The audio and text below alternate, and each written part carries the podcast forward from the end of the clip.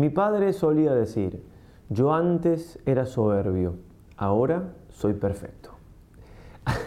Hablaremos en este retiro de la importancia de la virtud de la humildad.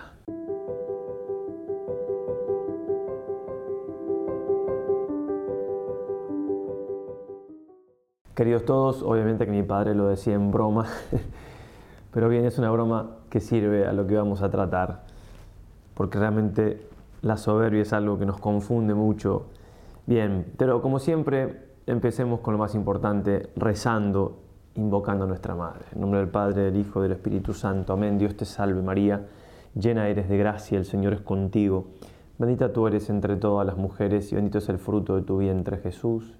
Santa María, Madre de Dios, ruega por nosotros pecadores, ahora y en la hora de nuestra muerte. Amén. San Ignacio de Loyola, ruega por nosotros. En nombre del Padre, del Hijo y del Espíritu Santo. Amén. En este día de retiro, en estas horas de retiro, o como lo hagan, ¿sí? quizás una charlita en un momento, otra en otra, me he planteado si vale la pena hacer las tres en todo caso lo dejan en los comentarios. No, sucede que, que, por lo general se ve más la primera, menos la segunda y menos la tercera. Entonces, claro, y lo entiendo, no tienen tiempo, en fin, lo, que sea. Entonces a lo mejor digo, hago dos y que aprovechen la mayoría de las dos. Pero bueno, en honor a los que aprovechan las tres, vamos a hacer las tres también este mes. Entonces, la virtud de la humildad, qué, importante es. Yo al principio, ya, noviciado, ¿no? primeros años de vida religiosa, pensaba, ¿Qué, es lo que más tenemos que hacer para imitar a, los santos? Pensaba, ¿no? ¿Qué cosa es lo que...? Bueno, de entrada, por supuesto, la caridad. Eh, y también me había llamado mucho la atención el amor por la cruz. El, amar la cruz de una manera tal de que les hacía felices la cruz. ¿no? Estos hombres, como dice la carta a los hebreos, de los que no era digno el mundo. Esos son los santos. Los santos que como dice San Manuel González, no son los que nunca cayeron, sino que son los que siempre se levantaron. Bueno, ellos, yo veía, ellos, el amor a la cruz y la caridad. De hecho, algunas frases sobre el amor a la cruz me llamaron la atención. El Kempis, cuando llegues al punto de que la aflicción te es dulce y te complaces en saborearla por Cristo, bien puedes entonces considerarte dichoso, porque has llegado, has hallado en verdad el paraíso en la tierra. También dirá San Juan María Vianney, la cruz es el regalo que Dios hace a sus amigos. Soporté muchas cruces, más de las que parecía podía soportar. Me dispuse a, pedir el amor a la cruz y entonces fui feliz. Verdaderamente no se encuentra la felicidad sino allí.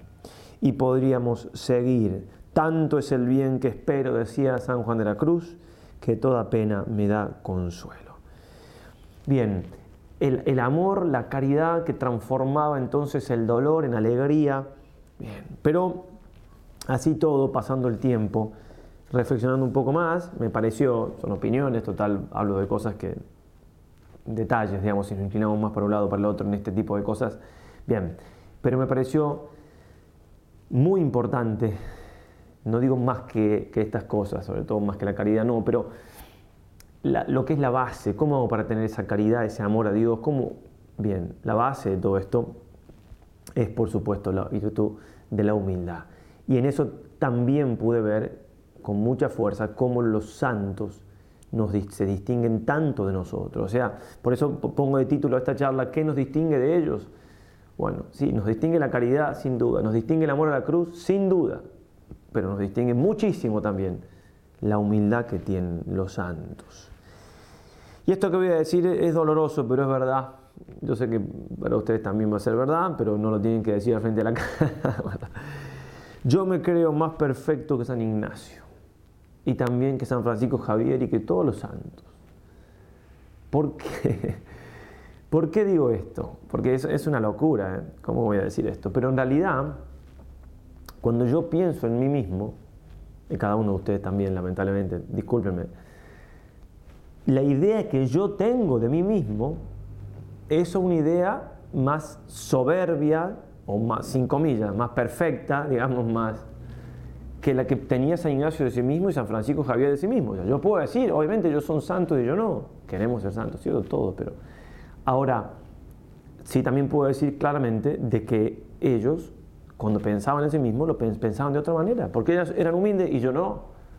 ¿Se entiende? Entonces, de eso se trata, ¿no? Porque es cierto, nosotros tenemos, claro, muchas cosas a, cierto nivel, ¿no? sobre todo cosas que la Escritura nos dice con, tanta, con una diafanidad mayúscula. Sin mí nada podéis hacer, dice el Señor, Juan 15, 5. Si vosotros siendo malos, nos dice malos el Señor, 7.11 de Mateo, nos llama siervos inútiles, 17.10 de Lucas. También el apóstol nos dice, 1 Corintios 4.7, ¿qué tienes que no hayas recibido? Y si lo recibiste, ¿de qué te glorías como si no lo hubiese recibido? Y podíamos seguir. Si alguno piensa, Gálatas 3.6, que es algo, engáñese que nada es. Como decía, nosotros podemos tener presente esto, estas verdades. Podemos meditarlas, podemos escribirlas. Incluso podemos creer que lo vivimos. Y eso ya es un peligro mayor. Pero la diferencia con los santos es que ellos de verdad vivían estas cosas. O mejor dicho, viven estas cosas. Porque obviamente que hay santos hoy en día. La viven con una claridad, una diafanidad, una evidencia, una indiscutibilidad perdón, eh, no voy a cortar esto, indiscutibilidad, apabullante.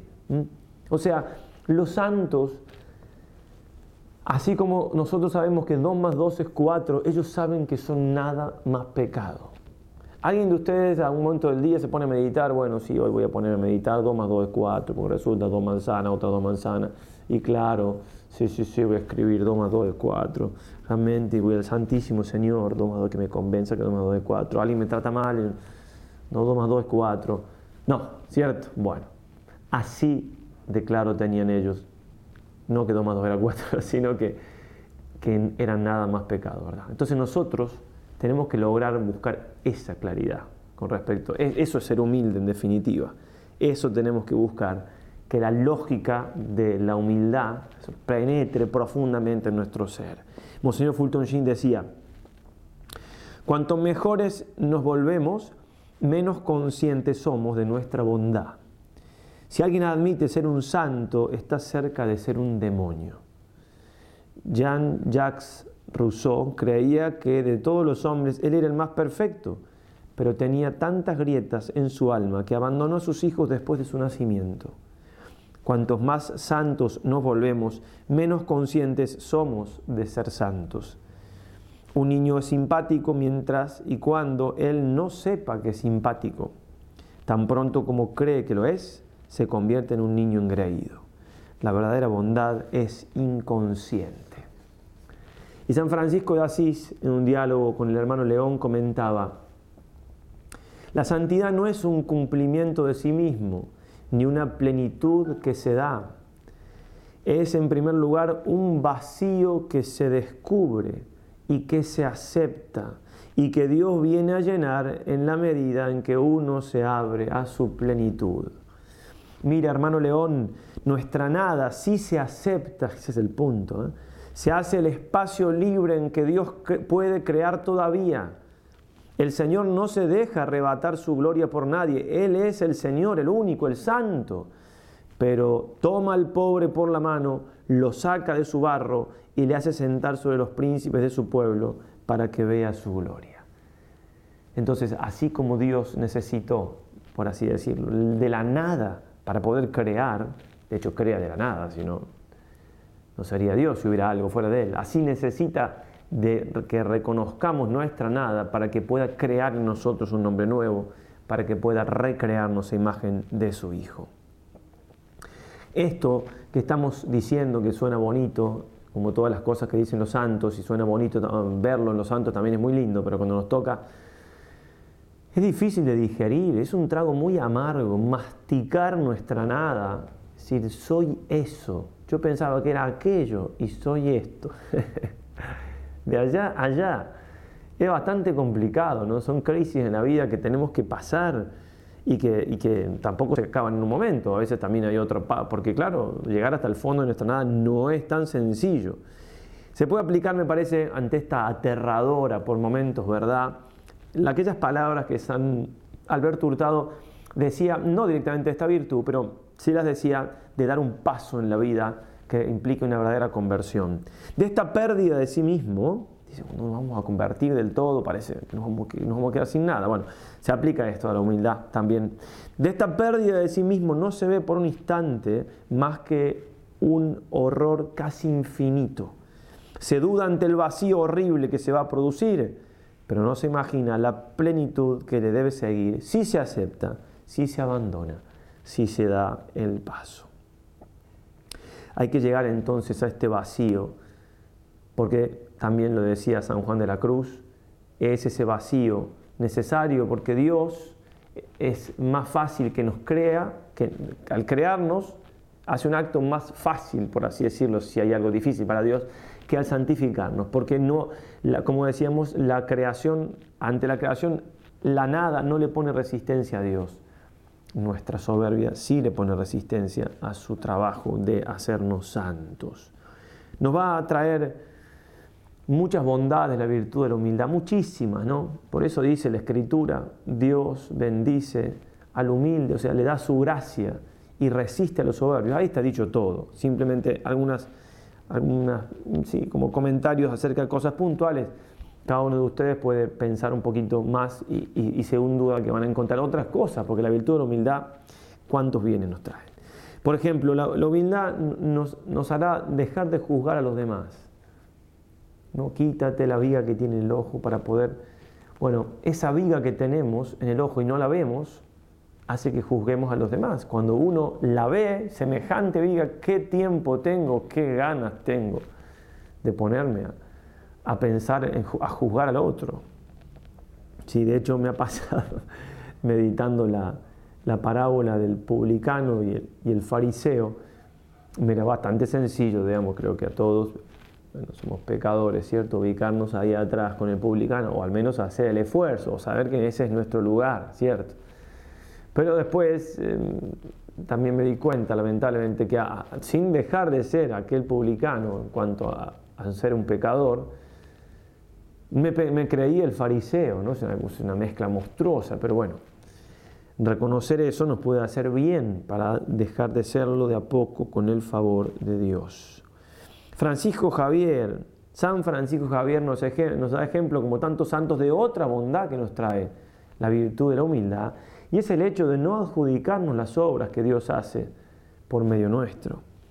Decía así él, hablando de lo que hacía semejante monstruo de la santidad, por decirlo, hablaba de nuestros pequeños y flacos servicios. Eh, imagínense las cosas que hacía por Dios y de que también servimos a Dios según nuestras pequeñas y flacas fuerzas.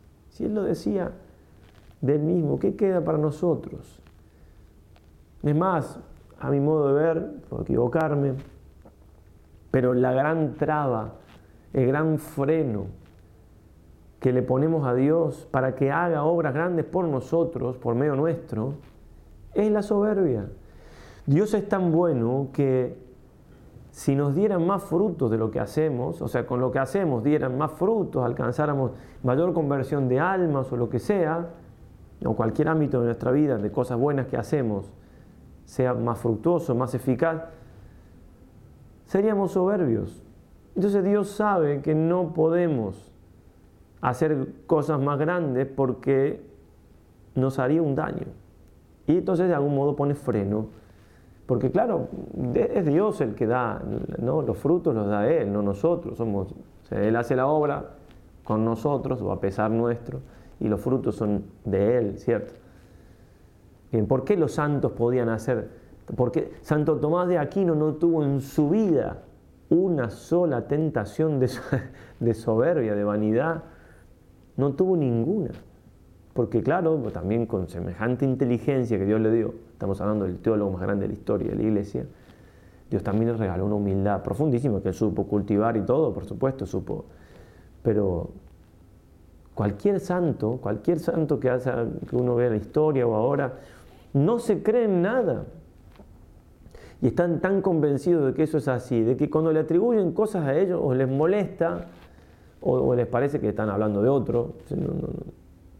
bueno, por eso si queremos dar fruto en las obras que hacemos, o incluso que nadie ve, ofrecer este dolor que estoy pasando, esta enfermedad, quiero que dé fruto, Señor. Bueno, quiero que dé fruto, hazme más humilde, hazme más humilde. Es la manera de asegurarnos de que Dios nos va a dar fruto, porque no lo hará si eso nos va a hacer un daño, ¿cierto? También nos va a ayudar a tener más confianza, la humildad, con toda la paz que eso trae consigo.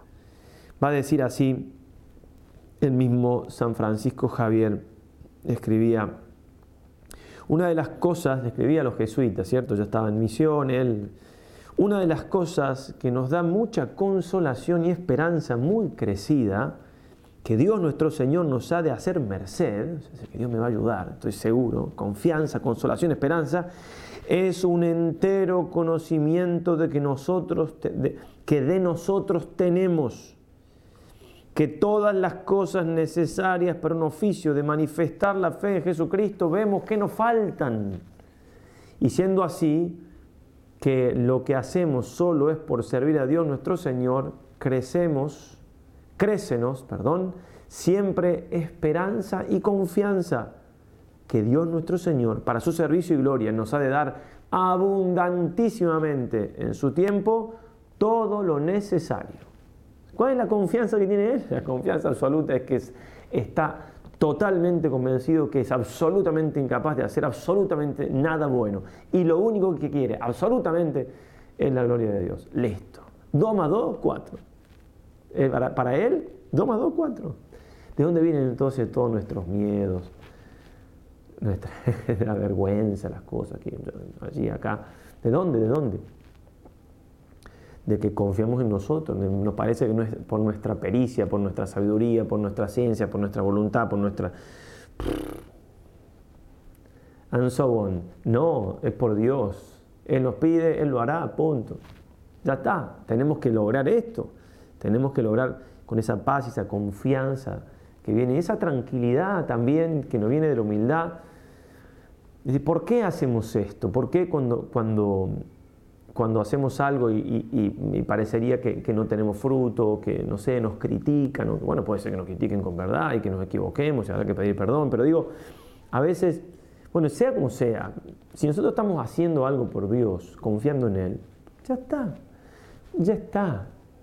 O sea, lo que pasa después, bueno, yo hice lo que Dios me pedía, listo, salió como salió, puse todo lo que estaba a mi parte, ya está. ¿Qué preocupación puede haber si sí, si, no, si les gustó, si no les gustó? Digo, entiéndame bien, obviamente uno tiene que tratar de hacer las cosas con mayor eficacia posible, por amor al Señor, pero en última instancia que tiene que estar contento con lo que hago es el Señor.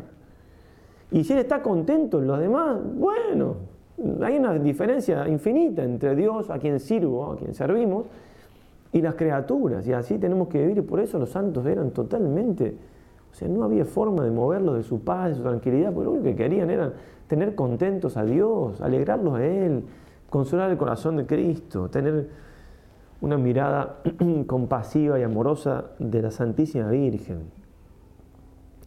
También, obviamente, que nos hará la humildad ser muy, ser hombres de, mucha gratitud para con Dios, hombres, mujeres, obviamente seres humanos. Porque el que es humilde es agradecido y la virtud de la, de la gratitud es importantísima. Decía también San Francisco Javier, gracias hacemos a Dios nuestro Señor grandes por habernos dado este conocimiento y habernos dado fuerzas para Él cumplirlo. ¿Eh? O sea, tengo este conocimiento, gracias Señor. ¿Lo pude llevar adelante esto? Gracias, Señor. Nada en mí, igual que, lo hemos dicho varias veces ya, caminar sobre las aguas. El Pedro caminando sobre las aguas. Así y mucho más. Es nuestra capacidad para, o sea, nuestra incapacidad para poder hacer las cosas y la fuerza que nos viene de Dios para hacerlas. Bueno, y también obviamente otra cosa más, y ya para un par de virtudes más, y vamos terminando, pero la virtud de la, de la, de la magnanimidad, ¿no? que no se contrapone, hay que entender bien, la virtud de la magnanimidad no se contrapone con la virtud de la humildad, al contrario, Santo Tomás, cuando trata de la virtud de la humildad, que está dentro de, la virtud cardinal de la templanza, ¿eh? él dice, hay cosas que nos atraen, él hace una comparación como si fuera lo pasional, lo sensible, pero estamos hablando de, cosas mucho más profundas que eso, pero cuando hay algo que nos atrae, tiene que haber una virtud que refrene eso, ¿no? Por ejemplo, la virtud justamente de la templanza, la virtud que modera todo lo que implica las cosas placenteras, ¿verdad? El comer, etcétera. Bien, porque si no, nos desordenamos. Pero por otro lado, cuando hay algo que nos cuesta, entonces tiene que haber una virtud que nos dé ánimo, nos dé fuerza. Bueno, todo lo que tiene que ver con la virtud de la, fortaleza y todas las que, están junto con él. Entonces, para decir, para llegar a la perfección, a la santidad, a, mejorar, bien, como es algo que nos atrae, nosotros tenemos algo adentro, un, deseo de, mejorar, hay, un impulso adentro nuestro de, ir creciendo en todo, bueno, pero se puede desordenar, es algo que nos atrae, se puede desordenar, hay que tener una virtud que refrene eso. Esa es la humildad. Pero por otro lado, también llegar a esa perfección es algo que nos cuesta, porque nos cuesta. Entonces tiene que haber otra virtud que dé impulso hacia arriba, que nos haga tener ánimo, y es la magnanimidad. Las dos cosas, entonces, la humildad que refrena ordenando. Ya vamos a tratar un poquito más en la tercera charla, así le tienen que ver sí o sí, si les interesa la relación de estas virtudes, un poquito, no, no tanto porque no la, no la, voy a hacer tan larga, pero vamos a hablar algo más en la última charla sobre lo que dice Santo Tomás. Bien, entonces, la virtud de la humildad refrena ese desorden nuestro de querer, pero la virtud de la magnanimidad, por otro lado, impulsa. No se contraponen en absoluto, las dos van hacia lo mismo, hacia vivir la santidad. Porque claro, y diciéndolo con lo que venimos hablando, mientras más me creo que no puedo nada, más puedo todo, porque todo lo puedo en aquel que me conforta, como decía San Pablo. Y en este sentido, leo un parrafito algo largo, pero hermoso realmente. San Francisco Javier, como quizás sepan, ¿sí? es el patrono de las misiones. Estamos hablando de alguien realmente, es un santo, todos los santos son alguien realmente, pero Bien, es un genio de la santidad, un grande, un grande con G mayúscula, es un, hombre también fue también otra grande, Santa Teresita, también patrona de las misiones. Y entonces él, antes de partir desde Portugal, le escribe a San Ignacio y a los otros jesuitas esta carta, es un poco largo el párrafo, pero vale la pena, porque rebosa humildad, rebosa esa confianza en Dios, ese no creerse nada, ¿eh? pero a su vez esa magnanimidad propio de lo que venimos diciendo, propio del humilde. Por amor y servicio de Dios nuestro Señor, os rogamos que nos escribáis para el marzo que viene, cuando partirán las naos de Portugal para la India, muy a largo de las cosas que allá os pareciere, acerca del modo que debemos de tener entre los infieles. Entonces, está por partir, de hecho, creo que no lo dije, 11 años estuvo y después murió, ¿no? Se agotó misionando, dio su vida por las almas. Y, Bien, nadie dice que murió de agotamiento, pero digo, se, desgastó y se desgastó, como San Pablo 11 años después murió. Entonces, antes de partir, le pide que les escriba largo a los que jesuitas que estaban aquí, que, le den muchos consejos de qué tiene que hacer allá. Porque, dado que la experiencia nos mostrará parte del modo que debemos tener, esperamos en Dios nuestro Señor que lo demás placerá a su divina majestad darnos por vosotros a conocer de la manera que lo habemos de servir, como lo ha hecho hasta ahora, y temiéndonos de lo que suele ser ya muchos acaecer, que o por descuidos o por no querer demandar y tomar de otros, suele Dios nuestro Señor negarles muchas cosas, las cuales daría bajando nuestros entendimientos, pidiésemos ayuda y consejo en lo que habemos de hacer principalmente a aquellas personas por medio de las cuales ha placido su divina majestad darnos a sentir en qué de nosotros se manda servir. Os rogamos, padres, y os suplicamos una y otra vez en el Señor, 1 Tesalonicenses 4.1, por aquella nuestra estrechísima amistad en Cristo Jesús, que nos escribáis los avisos y medios para más servir a Dios nuestro Señor, que allá os pareciere que debemos de hacer pues tanto deseamos la voluntad de Cristo nuestro Señor por vosotros sernos manifestada.